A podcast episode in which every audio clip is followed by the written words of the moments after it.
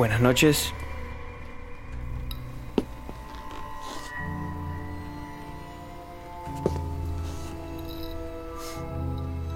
Sí.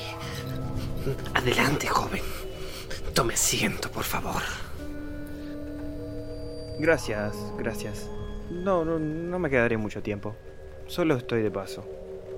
Busco un presente para un viejo amigo.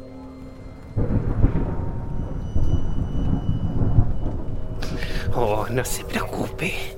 Tengo lo que usted puede llegar a necesitar. Venga, acompáñeme al salón. Solo me tomará un minuto traerle lo que busca.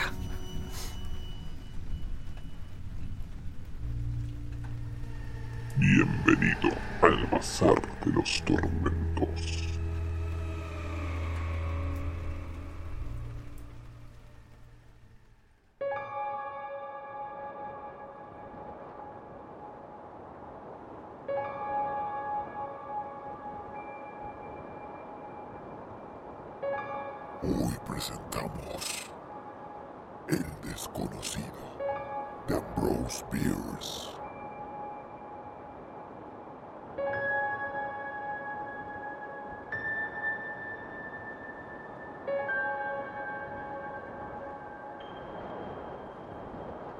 Un hombre salió de la oscuridad y penetró en el pequeño círculo iluminado por nuestro lánguido fuego de campamento, sentándose en una roca. No son los primeros en explorar esta región. Comentó con voz grave. Nadie puso en duda su afirmación. Él mismo era prueba de esa verdad, pues no formaba parte de nuestro grupo y debía de encontrarse en algún lugar cercano cuando acampamos. Además, debía tener compañeros no muy lejos, pues no era un lugar en el que resultara conveniente vivir o viajar solo. Durante una semana, sin contarnos a nosotros ni a nuestros animales, los únicos seres vivos que habíamos visto eran serpientes de cascabel y sapos cornudos. En un desierto de Arizona no se puede coexistir demasiado tiempo tan solo con criaturas como aquellas. Uno debe llevar animales, suministros, armas, un equipo. Y todo eso significa camaradas, pudo surgir quizás una duda con respecto a qué tipo de hombre podían ser los camaradas de aquel desconocido tan escasamente ceremonioso, a lo que hay que añadir que había en sus palabras algo que podía interpretarse como un desafío, y que hizo que cada uno de la media docena de caballeros aventureros que éramos nosotros nos irguiéramos, sin dejar de estar sentados, y lleváramos una mano al arma, un acto que en aquel tiempo y lugar era significativo, una posición de expectativa. El desconocido no prestó ninguna atención a aquel acto y volvió a hablar con el mismo tono monótono y carente de inflexión con el que había pronunciado su primera frase. Hace 30 años, Ramón Gallegos, William Yao, George W. Kent y Barry Davis, todos ellos de Tucson, cruzaron los montes de Santa Catalina y viajaron hacia el oeste, hasta el punto más lejano que permitía la configuración del país. Nos dedicamos a la prospección y teníamos la intención de, si no encontrábamos nada, cruzar el río Guira en algún punto cercano a Big Bend, donde teníamos entendido que había un asentamiento. Llevábamos un buen equipo, pero carecíamos de guía. Tan solo Ramón Gallegos, William Young, George W. Kent y Barry Davis. El hombre repitió los nombres lenta y claramente como si pretendiera fijarlos en la memoria de su público, cada uno de los cuales lo observaba ahora atentamente, pues había reducido algo a la aprensión de que sus posibles compañeros estuvieran en algún lugar de la oscuridad que parecía rodearnos como si fuera un muro negro. En las maneras de este historiador voluntario no se sugería ningún propósito inamistoso. Sus actos se asemejaban más a los de un lunático inofensivo que a los de un enemigo, No éramos tan nuevos en el país como para no saber que la vida solitaria de muchos hombres de las llanuras había producido una tendencia a desarrollar excentricidades de conducta y de carácter que no siempre eran fáciles de distinguir de la aberración mental. Un hombre es como un árbol. Dentro de un bosque de compañeros crecerá tan recto como su naturaleza individual y genérica se lo permita, pero a solas y en campo abierto cede a las tensiones y torsiones deformadoras que le rodean. Pensamientos semejantes cruzaron mi mente mientras observaba al hombre desde la sombra de mi sombrero, que tenía inclinado para que la luz del fuego no me diera en los ojos. Sin duda se trataba de un grillado, pero ¿qué podía estar haciendo allí en el corazón de un desierto? Puesto que he decidido contar esta historia, me gustaría ser capaz de describir el aspecto de ese hombre. Eso sería lo natural. Desgraciadamente y en cierta extraña medida, me siento incapaz de hacerlo con algún grado de confianza, pues más tarde ninguno de nosotros coincidió en cuanto a la ropa que llevaba o el aspecto que tenía. Y cuando traté de anotar mis impresiones, ese aspecto me fue esquivo. Cualquiera puede contar una historia. La narración es una de las facultades elementales de nuestra raza, pero el talento para la descripción es un don. Como nadie rompiera el silencio, el desconocido siguió hablando. El país no era entonces lo que es ahora. No había ni un solo rancho entre el Gila y el Golfo. Había un poco de casa desperdigada por las montañas y cerca de las infrecuentes charcas hierba suficiente para evitar que nuestros animales murieran de hambre.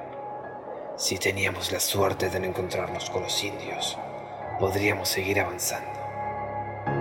Pero al cabo de una semana el propósito de la expedición había cambiado. En lugar de descubrir riquezas, intentábamos conservar la vida. Habíamos llegado demasiado lejos para poder regresar de manera que lo que teníamos delante no podía ser peor que lo que nos aguardaba detrás. Así que seguimos avanzando, cabalgando por la noche para evitar a los indios y el calor intolerable, y ocultándonos durante el día lo mejor que podíamos. En ocasiones, cuando habíamos agotado el suministro de carne de animales salvajes y vaciado nuestras cantimploras, teníamos que pasar varios días sin comer ni beber. Luego, una charca o una pequeña laguna en el fondo de un arroyo nos permitía restaurar nuestras fuerzas y salud, por lo que éramos capaces de disparar a algún animal salvaje que también hubiera buscado el agua. A veces era un oso, otras un antílope, un coyote, un puma, lo que Dios quisiera. Todo era comida. Una mañana, cuando rodeábamos una cordillera tratando de encontrar algún paso, nos atacó un grupo de apaches que había seguido nuestros rastros tras un barranco que no está lejos de aquí. Sabíamos que nos superaban en número de 10 a 1. No tomaron ninguna de sus habituales y cobardes precauciones, sino que se lanzaron sobre nosotros al galope, disparando y gritando. La lucha era inevitable. Presionamos a nuestros débiles animales para que subieran el barranco mientras hubiera espacio para poner una pezuña. Bajamos de nuestras sillas y nos dirigimos hacia el chaparral que había en una de las pendientes, abandonando todo nuestro equipo al enemigo. Pero todos conservamos el rifle. Ramón Gallegos, William Young, George W. Kent y Barry Davis. El mismo y viejo grupo, comentó el humorista que había entre nosotros. Era un hombre del oeste que no estaba familiarizado con las costumbres decentes de la relación social. Un gesto de desaprobación de nuestro jefe le hizo callar, permitiendo al desconocido proseguir el relato. Los salvajes también desmontaron y algunos de ellos subieron el barranco hasta más allá del punto por el que habíamos ido, cortándonos cualquier retirada en esa dirección y obligándonos a ascender. Desgraciadamente, el chaparral solo se extendía una corta distancia por la pendiente, y cuando llegamos al campo abierto que había más arriba recibimos los disparos de una docena de rifles. Pero los apaches disparaban muy mal cuando lo hacían deprisa, y quiso Dios que ninguno de nosotros cayera. Veinte metros más arriba, más allá del borde de los matorrales, había unos riscos verticales y directamente enfrente de nosotros una estrecha abertura. Corrimos hacia ella y nos encontramos en una caverna tan grande como una habitación ordinaria de una casa. Allí estaríamos a salvo durante algún tiempo. Un solo hombre con un rifle de repetición podría defender la entrada contra todos los apaches del mundo. Pero contra el hambre y la sed no teníamos defensa. Conservábamos el valor, pero la esperanza era un término del recuerdo. No vimos después a ninguno de aquellos indios pero el humo y el resplandor de las hogueras que habían encendido en el barranco. Sabíamos día y noche que nos vigilaban, con los rifles preparados, desde el margen de los matorrales. Sabíamos que si intentábamos salir, ni uno solo de nosotros podría dar tres pasos sin caer abatido. Resistimos durante tres días, vigilando por turnos, hasta que nuestro sufrimiento se hizo insoportable. Entonces, la mañana del cuarto día, Ramón Gallegos dijo, Señores, no sé mucho del buen Dios ni de lo que a éste le complace. He vivido sin religión y no conozco la de ustedes. Perdónenme, señores, si les sorprendo, pero para mí ha llegado el momento de ganarle la partida al Apache. Se arrolló en el suelo rocoso de la cueva. Acercó la pistola a su sien y dijo, Madre de Dios, viene a por el alma de Ramón Gallegos. Y así nos dejó a William Young, George W. Kent y Barry Davis. Yo era el jefe y me correspondía hablar. Fue un hombre valiente. Supo cuándo morir y cómo. Es una estupidez morir de sed y caer bajo las balas de los apaches, o ser despetrijados vivos. Eso es de mal gusto. Unámonos a Ramón Gallegos. Tiene razón, dijo William Young. Tiene razón, dijo George W. Kent. Extendí los miembros de Ramón Gallegos y le puse un pañuelo sobre el rostro. Entonces William Young dijo, me gustaría seguir teniendo ese aspecto. Un poco más. Y George W. Kent dijo que pensaba lo mismo. Así será, dije yo. Los diablos rojos aguardarán una semana. William Young, George W. Kent, venid y arrodillaos. Así lo hicieron, y yo quedé en pie delante de ellos. Dios Todopoderoso, Padre nuestro, dije yo. Dios Todopoderoso, Padre nuestro, dijo William Young. Dios Todopoderoso, dijo George W. Kent. Perdona nuestros pecados, dije yo. Perdónanos nuestros pecados, dijeron ellos, y recibe nuestras almas. Y recibe nuestras almas. Amén. Les coloqué junto a Ramón Gallegos y cubrí sus rostros. Se produjo una rápida conmoción al otro lado del fuego del campamento. Un miembro de nuestro grupo se había puesto de pie, pistola en mano. Y tú te atreviste a escapar, gritó. Has tenido el valor de permanecer vivo. Eres un perro cobarde y yo haré que te unas con ellos aunque luego me ahorquen a mí.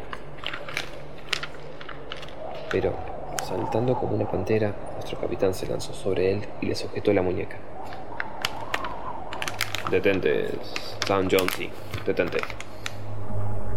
Todos nos habíamos puesto en pie, salvo el desconocido, que permanecía sentado, inmóvil y aparentemente sin prestar atención. Alguien tomó a Jonesy por el otro brazo. Capitán, aquí hay algo que no concuerda, dije yo. Este tipo es un lunático o simplemente un mentiroso. Un sencillo mentiroso al que Jonesy no tiene derecho a matar. Si formó parte de ese grupo es que había cinco hombres y no ha nombrado a uno de ellos, probablemente a sí mismo. Cierto, contestó el capitán, soltando al insurgente que se sentó. Aquí hay algo inusual. Hace años que encontraron cuatro cuerpos de hombres blancos, vergonzosamente mutilados y sin el cuero cabelludo en los alrededores de la boca de esa caverna. Los enterraron allí. Yo mismo he visto las tumbas y mañana las veremos todos. El desconocido se levantó y nos pareció muy alto bajo la luz del fuego menguante, pues por prestar atención a su historia no habíamos olvidado de alimentarlo. Había cuatro, repitió él. Ramón Gallegos, William Young, George W. Kent y Barry Davis. Reiterando su lista de muertos, caminó hacia la oscuridad y no volvimos a verlo. En ese momento se aproximó a nosotros un miembro del grupo que había estado de guardia llevando el rifle en la mano y algo excitado. Capitán, durante la, la última media hora he visto a tres hombres allá arriba, dijo señalando en la dirección que había tomado el desconocido. pude verlos claramente, pues la luna estaba alta, pero no tenían armas, y yo los cubría con la mía. Pensé que les correspondía a ellos hacer cualquier movimiento, pero no hicieron ninguno. y me han puesto nervioso. Vuelve a tu puesto y quédate allí hasta que vuelvas a verlos. Los demás, eh, acuéstense de nuevo o los arrojaré al fuego a patadas. El centinela se retiró obediente, lanzando juramentos y no regresó en toda la noche. Cuando estábamos preparando nuestras mantas, Jonesy, que era un temperamental, dijo: Le ruego que me perdone, capitán. Pero ¿quién diablos piensa usted que son? Ramón Gallegos, William Young y George W. Kent. ¿Y qué me dice de Berry Davis? Tendría que haberle disparado. Habría sido totalmente innecesario. No podrías haberlo matado otra vez. Duérmete.